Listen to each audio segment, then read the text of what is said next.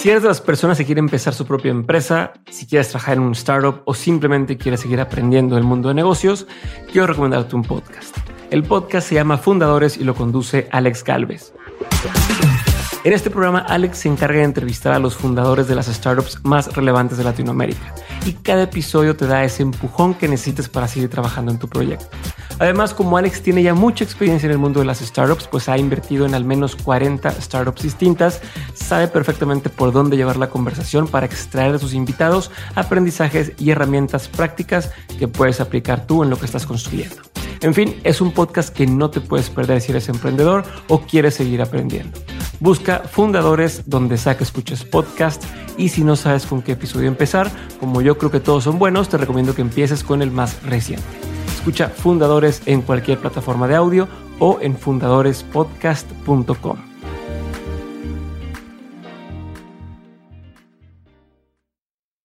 Episodio 1 con Edgar Barroso. La idea con este podcast es entrevistar a las personas que están desafiando el status quo. A todos estos locos, estos inadaptados, estos rebeldes que terminan por romper todas las reglas para poder salirse con la suya y así hacer un cambio en el mundo. Mi nombre es Diego Barrazas y esto es Dementes.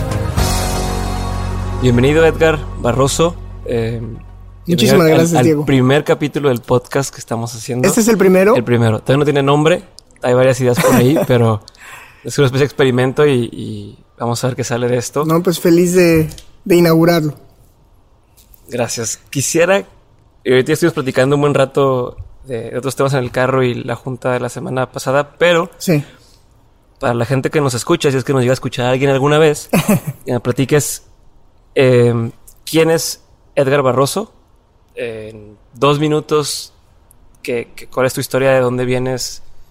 ¿Y por qué estás trabajando ahorita donde trabajas? Muy bien, eh, pues mi nombre es Edgar Barroso, soy de Guanajuato, eh, crecí en la ciudad de León y bueno, desde muy chiquito me gustó mucho la música, pero en León, que es una ciudad industrial, era muy difícil que, que te dedicaras ¿no? a un trabajo artístico y, que no todo el mundo te dijera que te vas a morir de hambre y este tipo de cosas. ¿no? Así que bueno, eh, después de de probar en otras carreras y tal, al final tú pude convencer a mis papás de, de que me dejaran ¿no? estudiar música.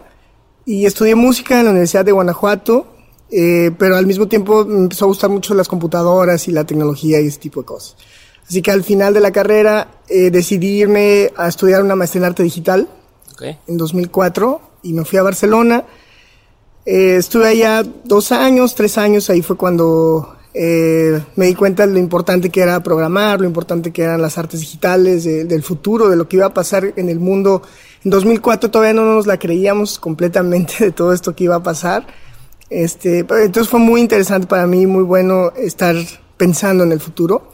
Y al final eh, decidí seguir estudiando, siempre me ha gustado estudiar un montón, siempre he sido muy curioso.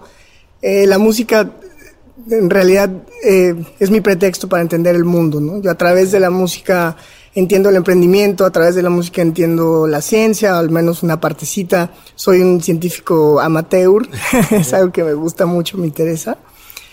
Y, y también, eh, al final, eh, la verdad sí, sí tengo una venita académica, sí me gusta estudiar mucho, así que hice un doctorado que apenas terminé en 2014.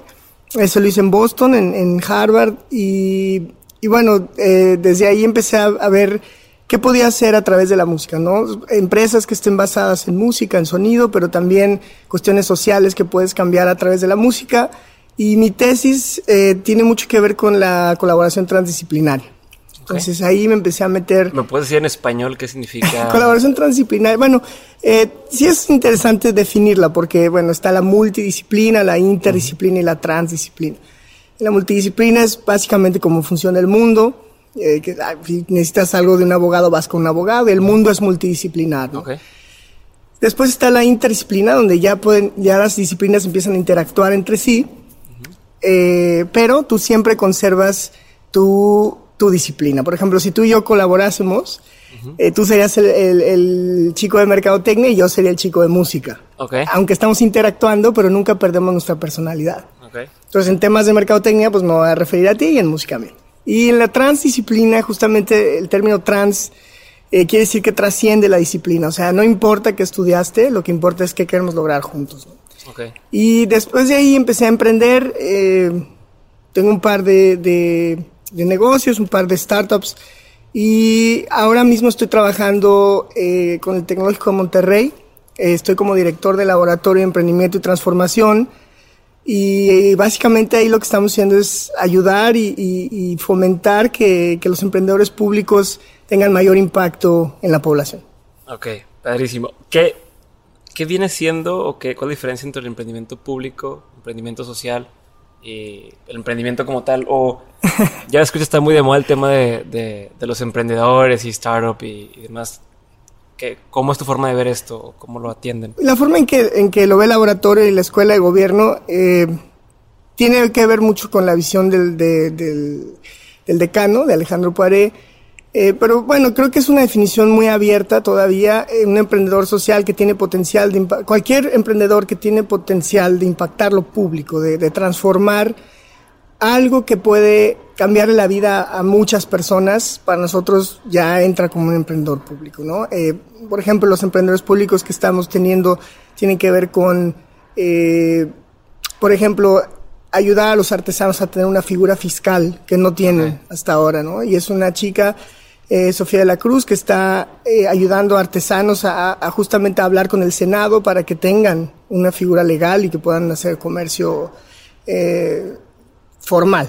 Entonces, este tipo de cosas, o por ejemplo, eh, Clínicas del Azúcar, que es de aquí de Monterrey, eh, con Javier Lozano, que está haciendo eh, tratamientos de diabetes más baratos que incluso el Seguro Social, eso también tiene un impacto público. Entonces, todas estas iniciativas que tienen un, un, un, potencial de convertirse o en una política pública o en, o en algún cambio que podamos ver en el gobierno o en los gobiernos locales o federales, eh, para nosotros es un emprendedor público. Pero por supuesto que eh, tiene un, campo en común con el emprendedor social. Por supuesto. E incluso con cualquier tipo de emprendimiento, en el sentido de que si tú le mejoras la vida a una persona de manera significativa, tienes el potencial de impactar lo público. Clarísimo.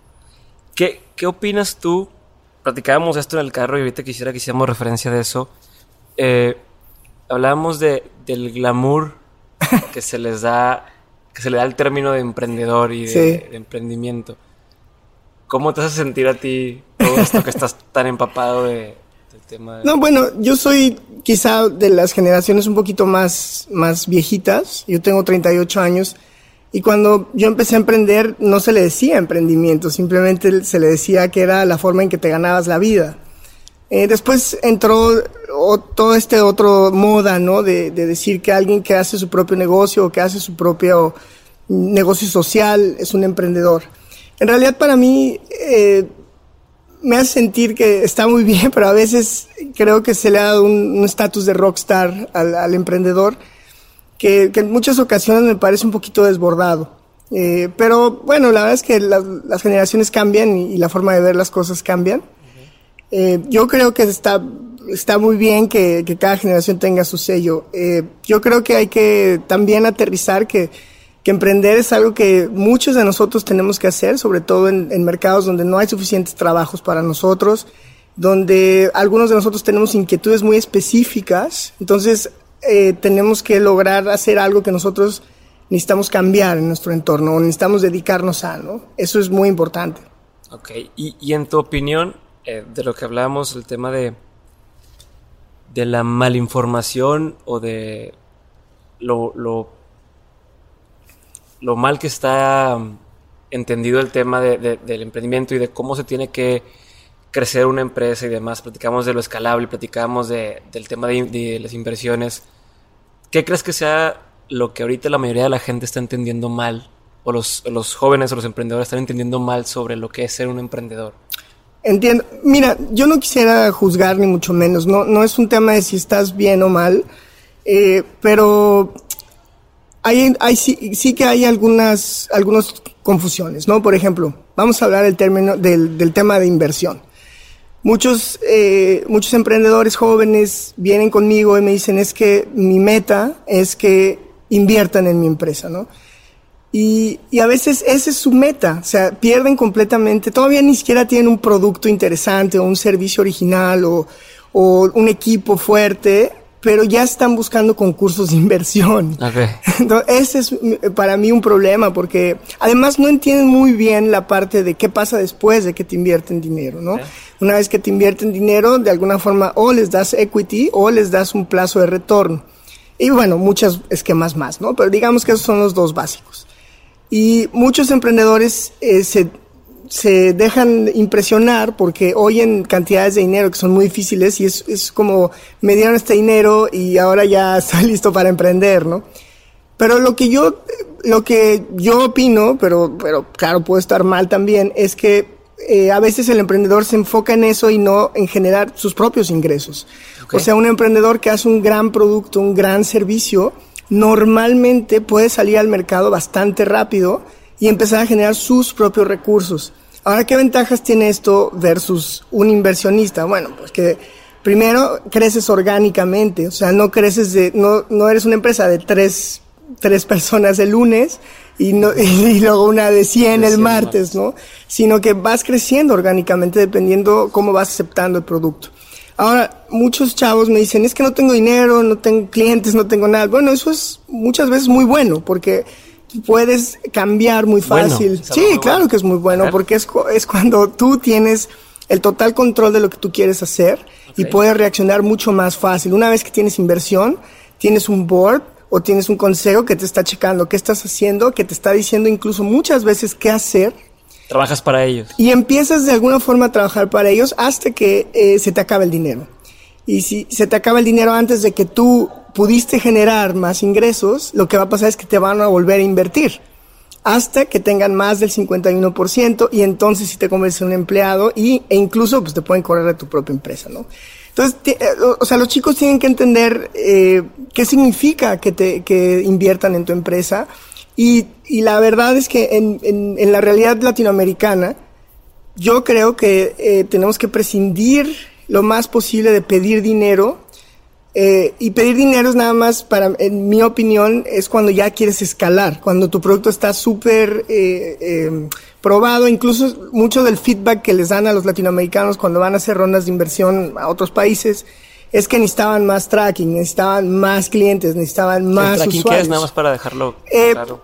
Tracking es como todo este historial que tienes atrás, ¿no? Es que, que ya tengas una comunidad, que ya tengas clientes, que ya tengas ventas, que ya tengas eh, vis visibilidad, que ya oigan tu marca y ya sepan más o menos de qué va.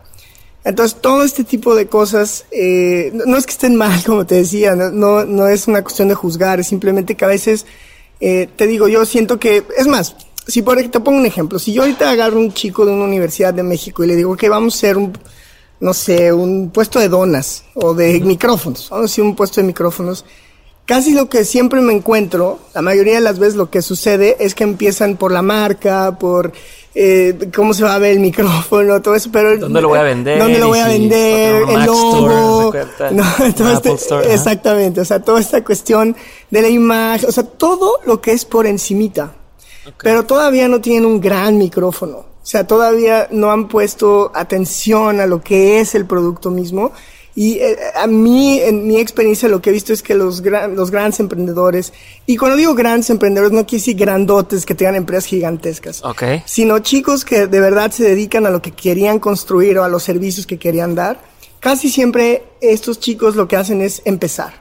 Empezar y, y no empezar desde la imagen, sino empezar desde el producto o del servicio. Hacerlo de veras excepcional.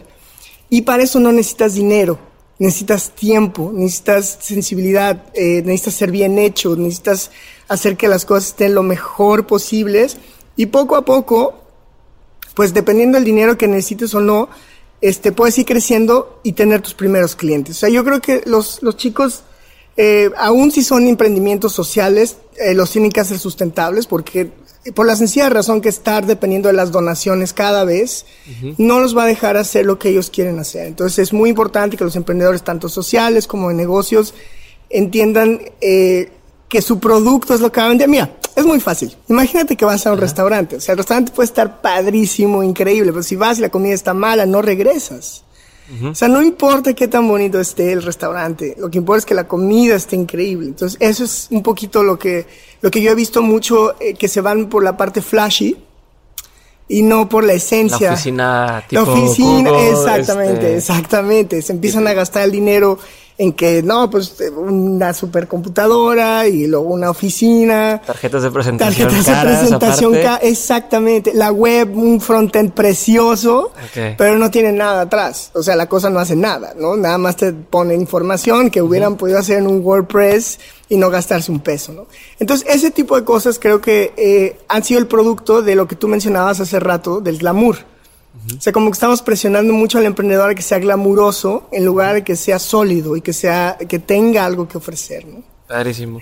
Y este el tema de la de lo escalable que, que te hace sentir. Hace poco estaba escuchando en otro lado también. O sea, por un lado escuchas todo el tema de que sí, entre más escalable, eh, Claro. si tu modelo de negocio es escalable, es Sí. mejor y demás.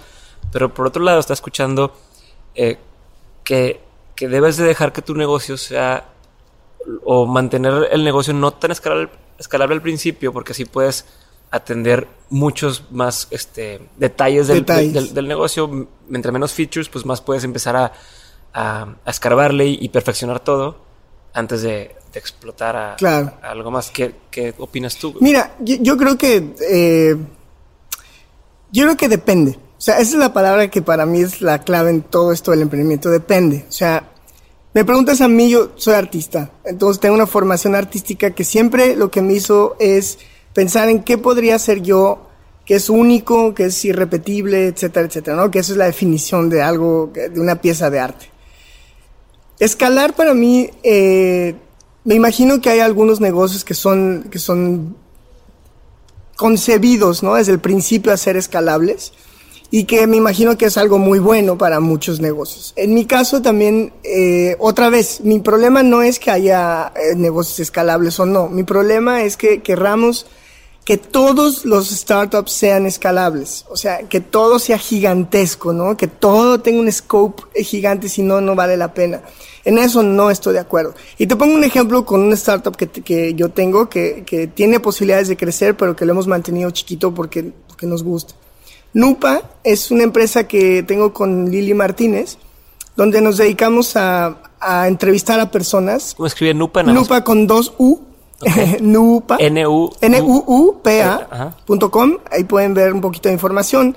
Y lo que hacemos es, eh, Lili es psicóloga y estaba muy interesada en los procesos de, de la muerte o, o de, de cuando nos vamos, ¿no? Cuando se nos van nuestros seres queridos. Entonces, lo que hicimos fue un cuestionario y una especie de metodología para que las personas nos narren su vida de principio a fin en una serie de entrevistas, las grabamos así como tú estás haciendo este podcast. Eh, después hacemos un proceso de edición y tal, y al final, en cinco cafés que te tomas con nosotros, al final terminas con un libro impreso de 120 páginas. Entonces está padre porque es, es la vida de las personas y eso se queda con las familias. Son libros muy, muy privados, obviamente muy íntimos, tenemos, firmamos contratos de confidencialidad, cuando los, o sea, no es un libro para Sí, publicar no es para vender. pero es para la familia. Y, por ejemplo, esta es, eh, es una empresa que desde el, tiene dos características que son importantísimas para las startups de México. Una, se inició con cero dinero. Ok. Y dos, eh, tuvimos clientes a las tres semanas de concebirlo. ok. Eso es a lo que me refiero. ¿no? Que Luego, luego dices, sí, la gente sí lo... Sí, o sea, no necesito que me inviertan dinero para ver si funciona o no. O sea, esto lo provee, o sea, tienes la idea, la construyes, la picheas, no a inversores, se la picheas a tus clientes y tus clientes te, empiezan a pagar. Y entonces es muy padre porque es, es fíjate, si, si te fijas, y es algo que para mí es el emprendimiento latinoamericano tiene que basarse en el talento y en la creatividad de las personas, porque ahí es donde somos fuertes. Quizá no somos el país más tecnológico del mundo, ojalá que algún día lo seamos y hay que trabajar en ello, pero en realidad ahorita si te pongo al lado un teléfono alemán y un teléfono mexicano y te digo cuál quieres comprar, normalmente vas a escoger el alemán. El alemán, obviamente. Exacto. Sin embargo, si te digo, aquí hay una obra de arte mexicana y aquí hay una obra de arte alemana, ya no está tan claro. O sea, la cultura mexicana es muy importante. Ahorita hablamos, si quieres, de eso, ¿no? Entonces, bueno, NUPA tiene posibilidades de, de- de expandirse mucho en, en otros estados, incluso en otros países, porque es como una especie de, puede ser una franquicia, donde nosotros les damos toda la metodología y estas cosas. Sin embargo, el problema es que luego se nos va a salir de control y no podemos poner el cuidado que queremos poner. Los recuerdos de la gente, piensa que esto es lo que van a leer los tataranietos de la gente que estamos haciendo esto. Entonces, el cuidado que le tenemos que poner a cada libro, aunque es un servicio caro, por el, porque lleva muchas horas, no queremos que pierda esa calidad. Y a la hora que, que escalas, tienes que perder cierta, cierta calidad. Ahora la empresa funciona, le da empleo a varias personas, estamos felices de la vida del trabajo que estamos haciendo, estamos orgullosos de lo que hacemos. ¿Por qué tendríamos que escalar? ¿Dónde está la ley que dice que tenemos que escalar? Que hasta cierto punto es lo que está pasando con, con Uber, o al menos de mi punto de vista. Sí. Al principio, cuando llegó aquí a Monterrey Uber, pues, subías a un Uber y el señor te ofrecía una agüita y que le pongo el, el- el- La música, la música, lo que quieras, sí. y tenía car- tenían carros bonitos y demás. Sí, Y de pronto entre, bueno, y esa gente que entró al principio era gente que pues estaba ganando bastante bien porque no había al muchos. claro, exacto. Entre más fue creciendo Claro.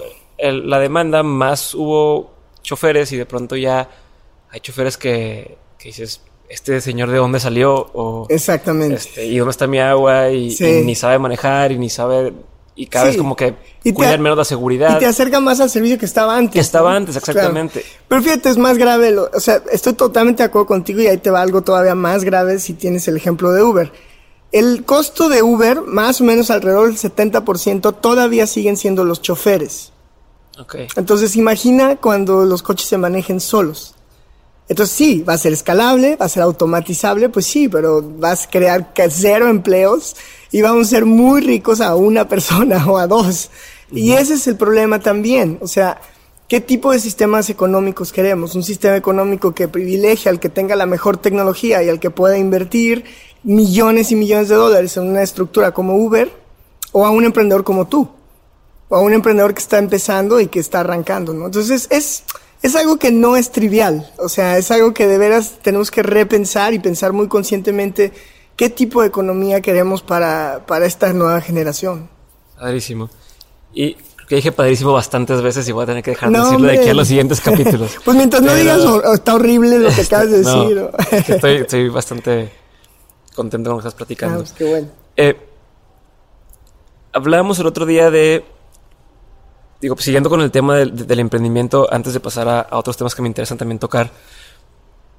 ¿Qué es lo que necesita eh, o en qué tiene que fijarse las instituciones o el gobierno en México para apoyar? Hablabas de que ahorita lo que se hace es darle el dinero al emprendedor, Sí, pero no estás tan de acuerdo con eso. sí, exacto. Puedes como plati- Claro que sí. platicar otra vez. Mira, es algo eso? un poco polémico y que no sé si voy a poder explicar en un podcast, pero yo creo que eh, lo que te decía, de hecho, tiene mucho que ver con lo que dije hace rato, de que los emprendedores luego tienen el plan de negocios, tienen su, su primer fondo que les da INADEM y tal, y normalmente de ahí no pasa mucho. ¿Por qué? Porque generar un producto de calidad de lo que sea, o sea, desde un producto web hasta un producto hardware, software, tecnología de cualquier tipo, lleva tiempo y lleva, eh, necesitas mucha experiencia para poder hacer, no mucha, pero algo de experiencia para hacer un producto que sea, com- com- o sea, que pueda competir. Y lo que pasa con los emprendedores es que no está muy claro una vez que les das el dinero y no tienen un producto, no está muy claro cómo, eh, o sea, el emprendedor yo creo que es un, es un chico o una chica que son muy talentosos, tienen una idea fantástica, pero no estoy seguro si saben desarrollar tecnología, Ok. por ejemplo, ¿no? Si, en el caso de que sea tecnológica. Y ahí hay un problema porque el emprendedor lo que hace es gastar el dinero, preguntarle a un amigo que le haga la página web o la cosa y hacen una página web de muy mala calidad se acaba el dinero y después y todavía no tiene producto. ¿No? Que es lo que te decía que se, se, se está enfocando mucho en aparentar que tienes un startup en lugar de tener un startup. Eh, y, y creo que si, por ejemplo, el gobierno, las instituciones nos enfocáramos a apoyar primero la, la generación del producto, es decir, contratar eh, o privilegiar de alguna manera al- a lo que en este mundo se le dice el maker, ¿no? Las personas, los, los desarrolladores, la gente que construye, la gente que hace, y se enfocaran primero en profesionalizar esa área de México, donde tengamos unos makers un- con una tecnología avanzada, que puedan hacer duplicación de tecnología fácil, rápido, con implementar muy bien. Entonces, ese dinero que se le da al emprendedor mejor dárselo a este sistema de makers que puede apoyar al emprendedor y al emprendedor en lugar de darle dinero, y, te lo dice alguien que yo estaría feliz que en lugar de que me dieran dinero, me dieran un producto. O sea, el producto que yo quería que crearan. Y al final, imagina que quieres construir un teléfono satelital. Y dices, yo tengo un mercado que por alguna razón es muy bueno y yo quiero hacerlo. Necesito que me den dinero. Si te da el dinero, ¿cómo empiezas a hacer tecnología satelital, no? O quiero poner un satélite en la Tierra. Pues está difícil. En cambio, si el dinero lo concentráramos, en lugar de dar 500 apoyos de 50 mil pesos, lo concentráramos en lugares donde nuestros makers, tú pudieras ir como emprendedor, tuvieras una idea y ahí te la desarrollaran, como una especie que ellos escogieran Exacto. qué es lo que más vale la pena desarrollar. Exacto. Imagínate nada más tener la asesoría de estos makers. Oye, eso es muy difícil, te va a costar 10 pesos, 50 pesos, un millón de pesos, 100 mil millones de pesos, lo que sea. Ya es muy bueno, porque al principio eh, de verdad he visto emprendedores que dicen, no, pues quiero hacer esto y tienen una idea de que les va a costar 10 mil pesos y cuesta 2 millones de dólares. O al revés, ¿no? eh, entonces, si ya tienen la asesoría ahí y pueden crear un producto de calidad rápido, eh, en, esta especie de lo que hablábamos ese día, ¿no? De una caja negra donde estén estos makers y podamos organizar, hacer comunidades de makers que de verdad estén apoyados, incluso tengan presupuesto. Entonces el emprendedor lo que tiene es de su idea, desarrolla esa idea, tiene un producto, al menos un prototipo, eh, y sale al mercado con su producto y con su prototipo. Entonces ya tiene algo que ofrecer, ya tiene algo que vender, ya tiene, ya puede empezar a tener usuarios, ya puede, o sea, depende de lo que, lo que va a hacer. Para mí eso funcionaría mejor que lo que tenemos ahora, que es algo muy desarticulado, donde cada emprendedor se rasca como puede. o sea, cada emprendedor le dan dinero y pues órale, ¿no? Como tú quieras. a mi primo que y entonces le voy a decir a mi primo que, que le diga a un amigo que programa. Está estudiando que tecnologías de información. Exactamente. Que es, es, la historia que hemos oído 50 mil veces.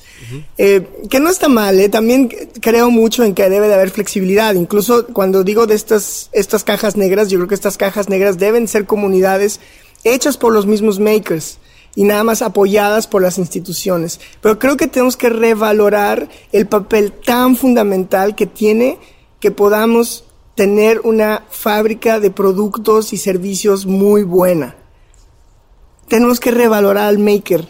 Sí, hablábamos de, pues nunca se me ocurrió hacer un teléfono satelital porque aquí en México, pues a lo mejor no hay alguien que haga esa tecnología, por decir algo, ¿no? Sí. Este, o temas de biotecnología o temas químicos, o sea, Exacto, exacto. O sea, necesitamos que el emprendedor y el maker sean amigos, sean, sean compas y hagan comunidad. O sea, mientras el emprendedor vaya por un lado y siga contratando, y entre comillas contratar, eh, nunca vamos a poder crear realmente una, una serie de productos que podamos probar en el mercado.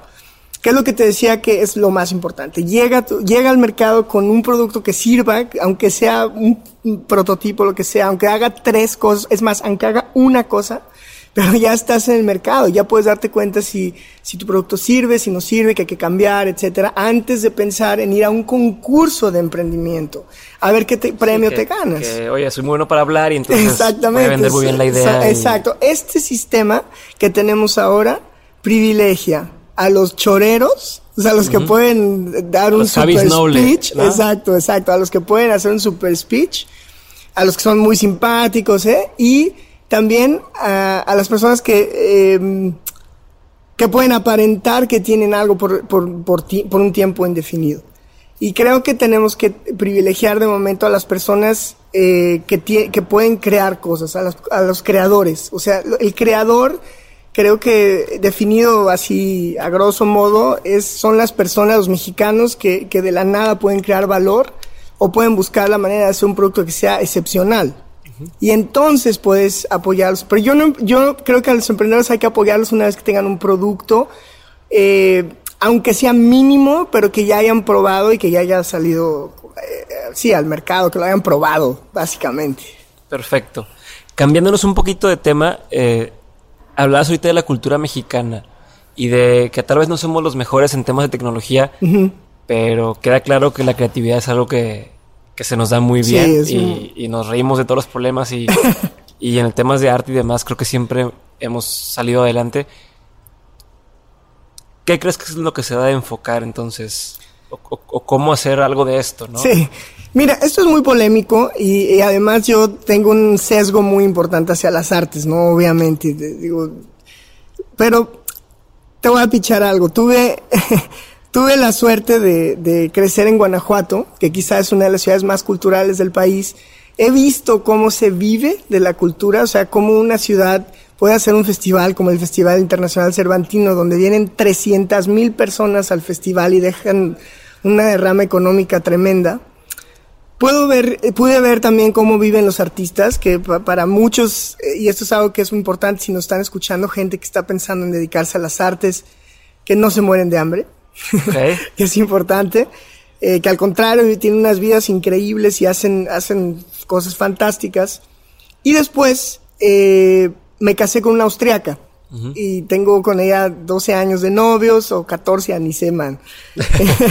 Pero un montón de años con ella. Y Viena, o sea, la, capital austriaca, pues es una ciudad que vive de la cultura, ¿no? Es una ciudad donde el turismo cultural es su primer ingreso, Salzburgo también.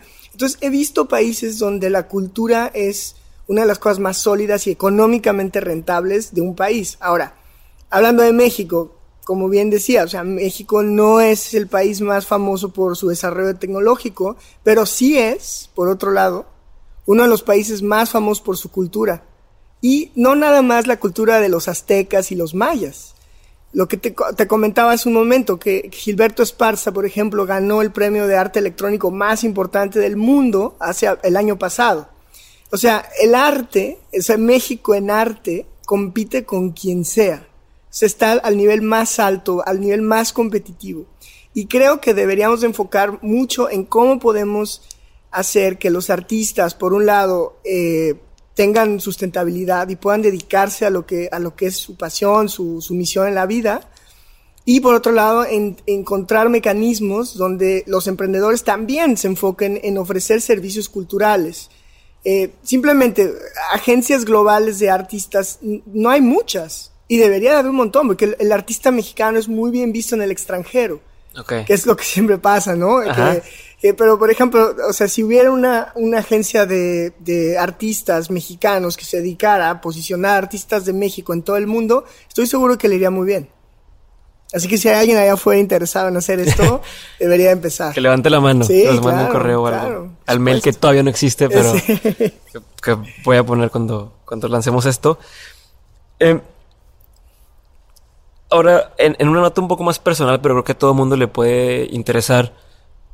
Tú estudiaste música. Sí. Pero tienes emprendimientos de, tema tecnológico, de tema. Este, hay algo de código para todos. Este. Sí. Eh, un, tema de. de algo que se llama manos al sonido y, y varias iniciativas sociales y demás. Y ahora trabajas en un laboratorio de emprendimiento. ¿Cómo, por qué nunca has tenido un trabajo normal, por así decirlo? ¿Y cómo le hace uno para no tener un trabajo normal y poder vivir bien? Claro. Este, pero ahorita tú vas y vienes de, Suiza, si no me equivoco. Sí, vivo la mitad del año en Suiza y la mitad del año en México. Este, ¿cómo le hace uno para poder salirse con la suya?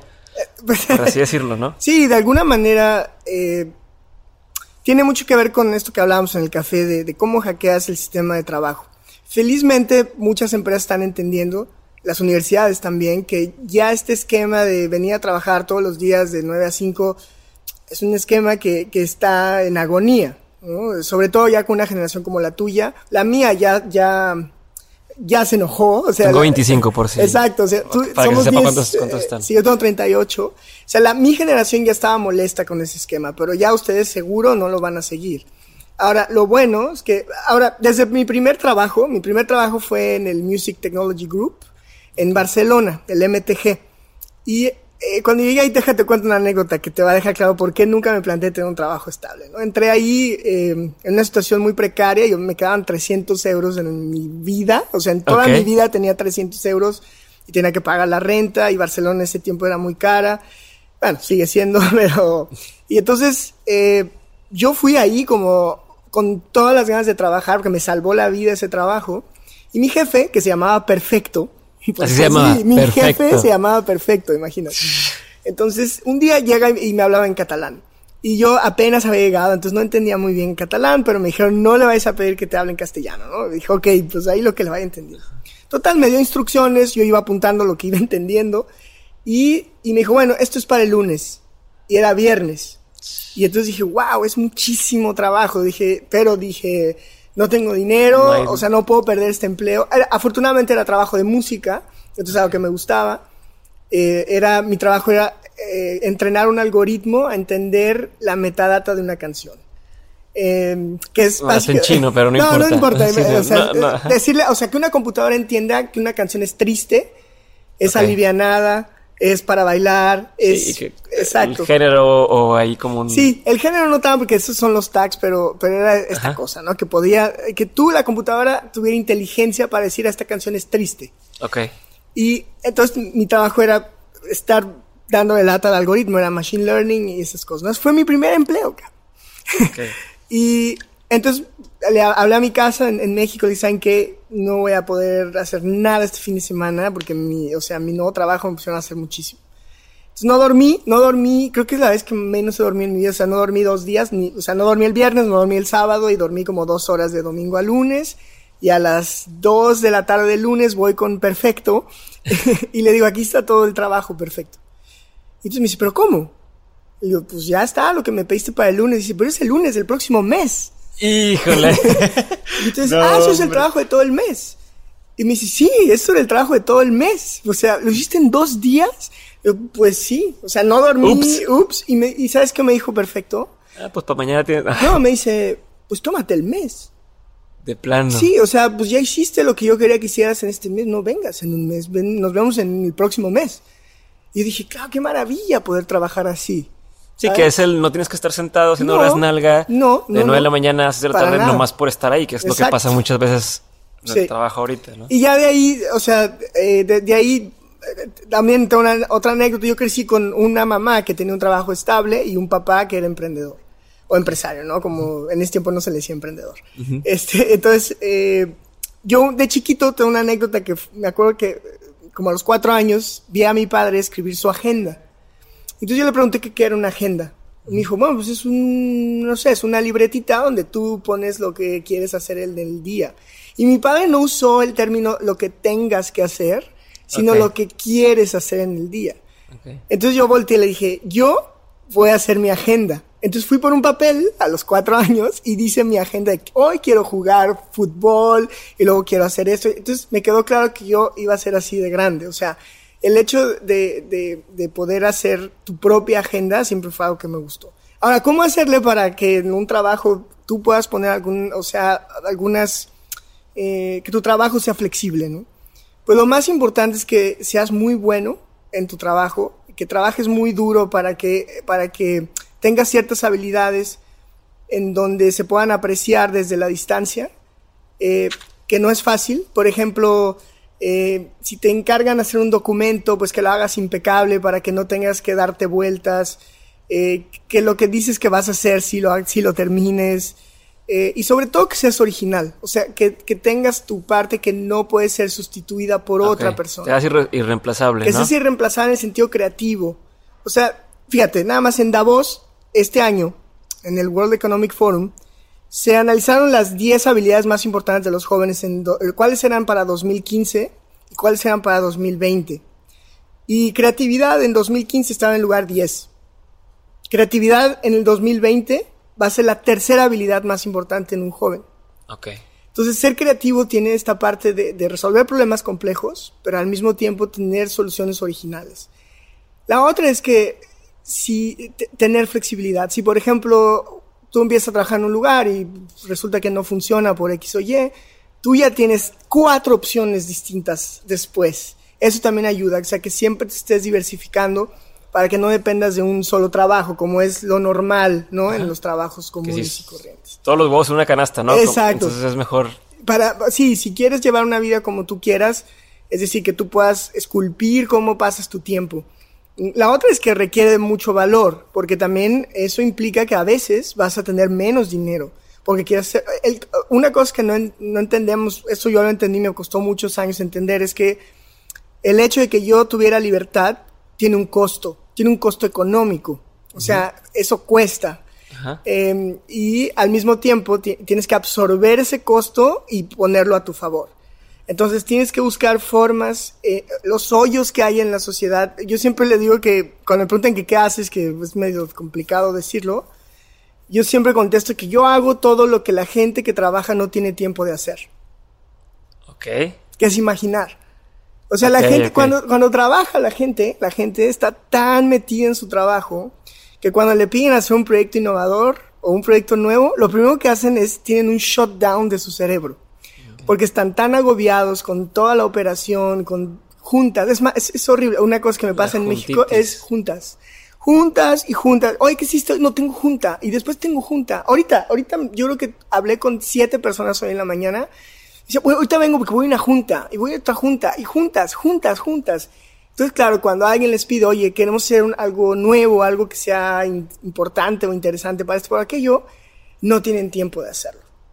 ¿no? Y ahí es donde entro yo, eh, donde mi tiempo lo uso para crear. Entonces trato de que mi tiempo pase lo menos posible en la parte operativa y pase lo más posible en la parte creativa. ¿no? Y digo que también, por lo que te entiendo, tiene que ver con el tema de ser intrapreneur en una empresa, ¿no? Que no es solamente, ah, voy a ser emprendedor y voy a hacer si trabajas en una empresa se puede por supuesto desde adentro no empezar a crear cosas y sí eso es algo eso es algo que por ejemplo no todos los digamos los jefes lo entienden pero es es fundamental o sea que tú puedas hacer que dentro de tu organización le des la libertad la flexibilidad a, a, las personas talentosas para que puedan hacer lo que ellas quieren, como por ejemplo tú y estos jóvenes. O sea, yo sé que si, si por ejemplo trabajamos en la misma organización, pues yo no te voy a poner a hacer trabajo operativo porque sería un desperdicio de tu talento, ¿no?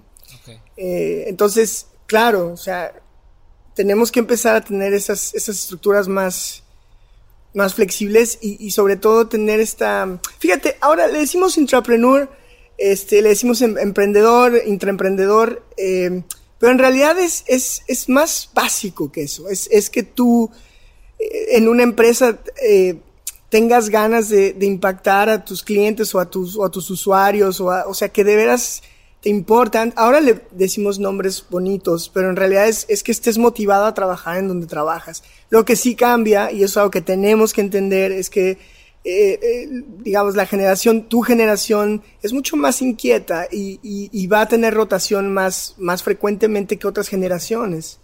Entonces, algo, eso es importante. Por ejemplo, yo creo que, que, por ejemplo, te voy a decir lo que yo hago con la gente que trabaja conmigo, cuando son más jóvenes que yo, en lugar de yo querer retenerlos, aunque sean muy talentosos, lo que hago es me siento con ellos eh, en algún momento de nuestro trabajo y hago un plan de carrera con ellos sabiendo que se me van a ir. Okay. Pero yo quiero que se vayan. O sea, yo los ayudo a que entren, o sea, les ayudo con sus aplicaciones para estudiar maestrías, para estudiar doctorados, o les hago sus cartas de recomendación. Pero, no tengo esta idea antigua de que un, una persona se va a quedar conmigo para siempre. Eso es, una locura porque yo sé que los jóvenes, o sea, la, tu generación, incluso la mía un poquito, pero ya la tuya muy claramente, eh, van a tener entre 7 y 8 empleos durante su vida, ya sea su propia empresa o ya sea trabajando para alguien. Y la verdad es que si encuentras a la persona adecuada para trabajar en una organización, lo que sí tienen las organizaciones, por ejemplo, como el Tecnológico Monterrey o como otras, otras escuelas grandes o, empresas grandes, es que puedes impactar de manera más, más sólida, ¿no? Más grande, en, escala. Ahora sí que volviendo al tema de la escala, ¿no? Padrísimo. Eh, quedan muchísimas cosas eh, por qué platicar, pero sé que tú tienes la agenda llena de cosas que quieres hacer. Entonces, dos cositas bien rápidas nada más para antes de irnos. Uno sería, ¿tienes alguna recomendación de un libro, de alguna página de internet o de algo eh, que a la gente que le interesan todo ese tipo de temas o de ideas interesantes, puede ser de emprendimiento, puede ser de cultura, además, pudieran estar usando o buscar? sí, bueno, yo lo primero lo que les recomendaría a los chicos es que lean mucho. Eh, ese valor como que se ha perdido un pelín en esta inmediatez, ¿no? Del, de Internet. Pero, leer un libro, claro, es... Y, que no nada más lean de emprendimiento, que lean de todo, que lean literatura.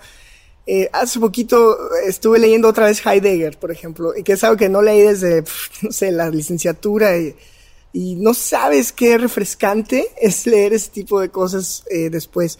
En temas de emprendimiento, hay un libro que me acabo, lo acabo, lo terminé hoy en la mañana, es, que se llama Rework, okay. de Fried, es de como de, de frito. que sale un papel. Exacto, ese libro me, me gustó mucho, son pequeños tips, en realidad son como pequeños snippets de, de, de son de estos chicos de, que hicieron una compañía de, de software de colaboración. Y es muy bueno el libro. A mí me parece genial eh, porque es muy, es la información muy, muy detallada.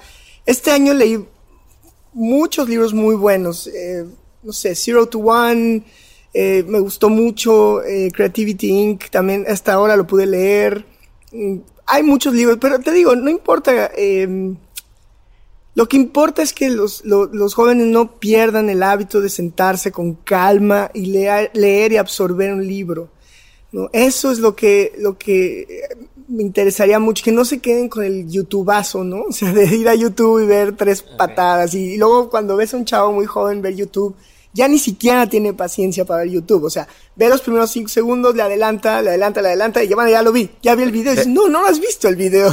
De hecho, yo soy de los que YouTube abajo tiene una opción de darle el doble velocidad. ¿Ah, ¿En serio? O sea, que lo vas a poner por, Sí, este, 4X. por, por punto 5, por 1, así. Yo siempre lo doy por 2 para aventármelo rápido. Fíjate, porque... fíjate, Diego, o sea, eso es algo que sí le, le- le- creo que es algo que de lo que nunca hablamos en, en emprendimiento, pero es el tema de la paciencia. Calma, calma. En, música es muy normal. De hecho, ahorita estoy escribiendo un artículo sobre lo que la música te enseña de emprendimiento, que es muchísimo. Eh, sí, o sea, la música, cuando tú aprendes un- una obra, tú te enfrentas a la partitura que nunca has visto y, y tienes, tienes una, un proceso para, para absorberla, para memorizarla, para hacer este, esta, esta red neuronal que hace que puedas tocar esta obra o no. Eh, así que paciencia. Luego, eh, por ejemplo, eh, fíjate, o la cultura de emprendimiento, esto, nunca estuve muy de acuerdo en esto de los startup weekends. De hecho, tengo un articulito este de, este que mencionaste el otro día de emprendedor o emprendedor de eventos, ¿no?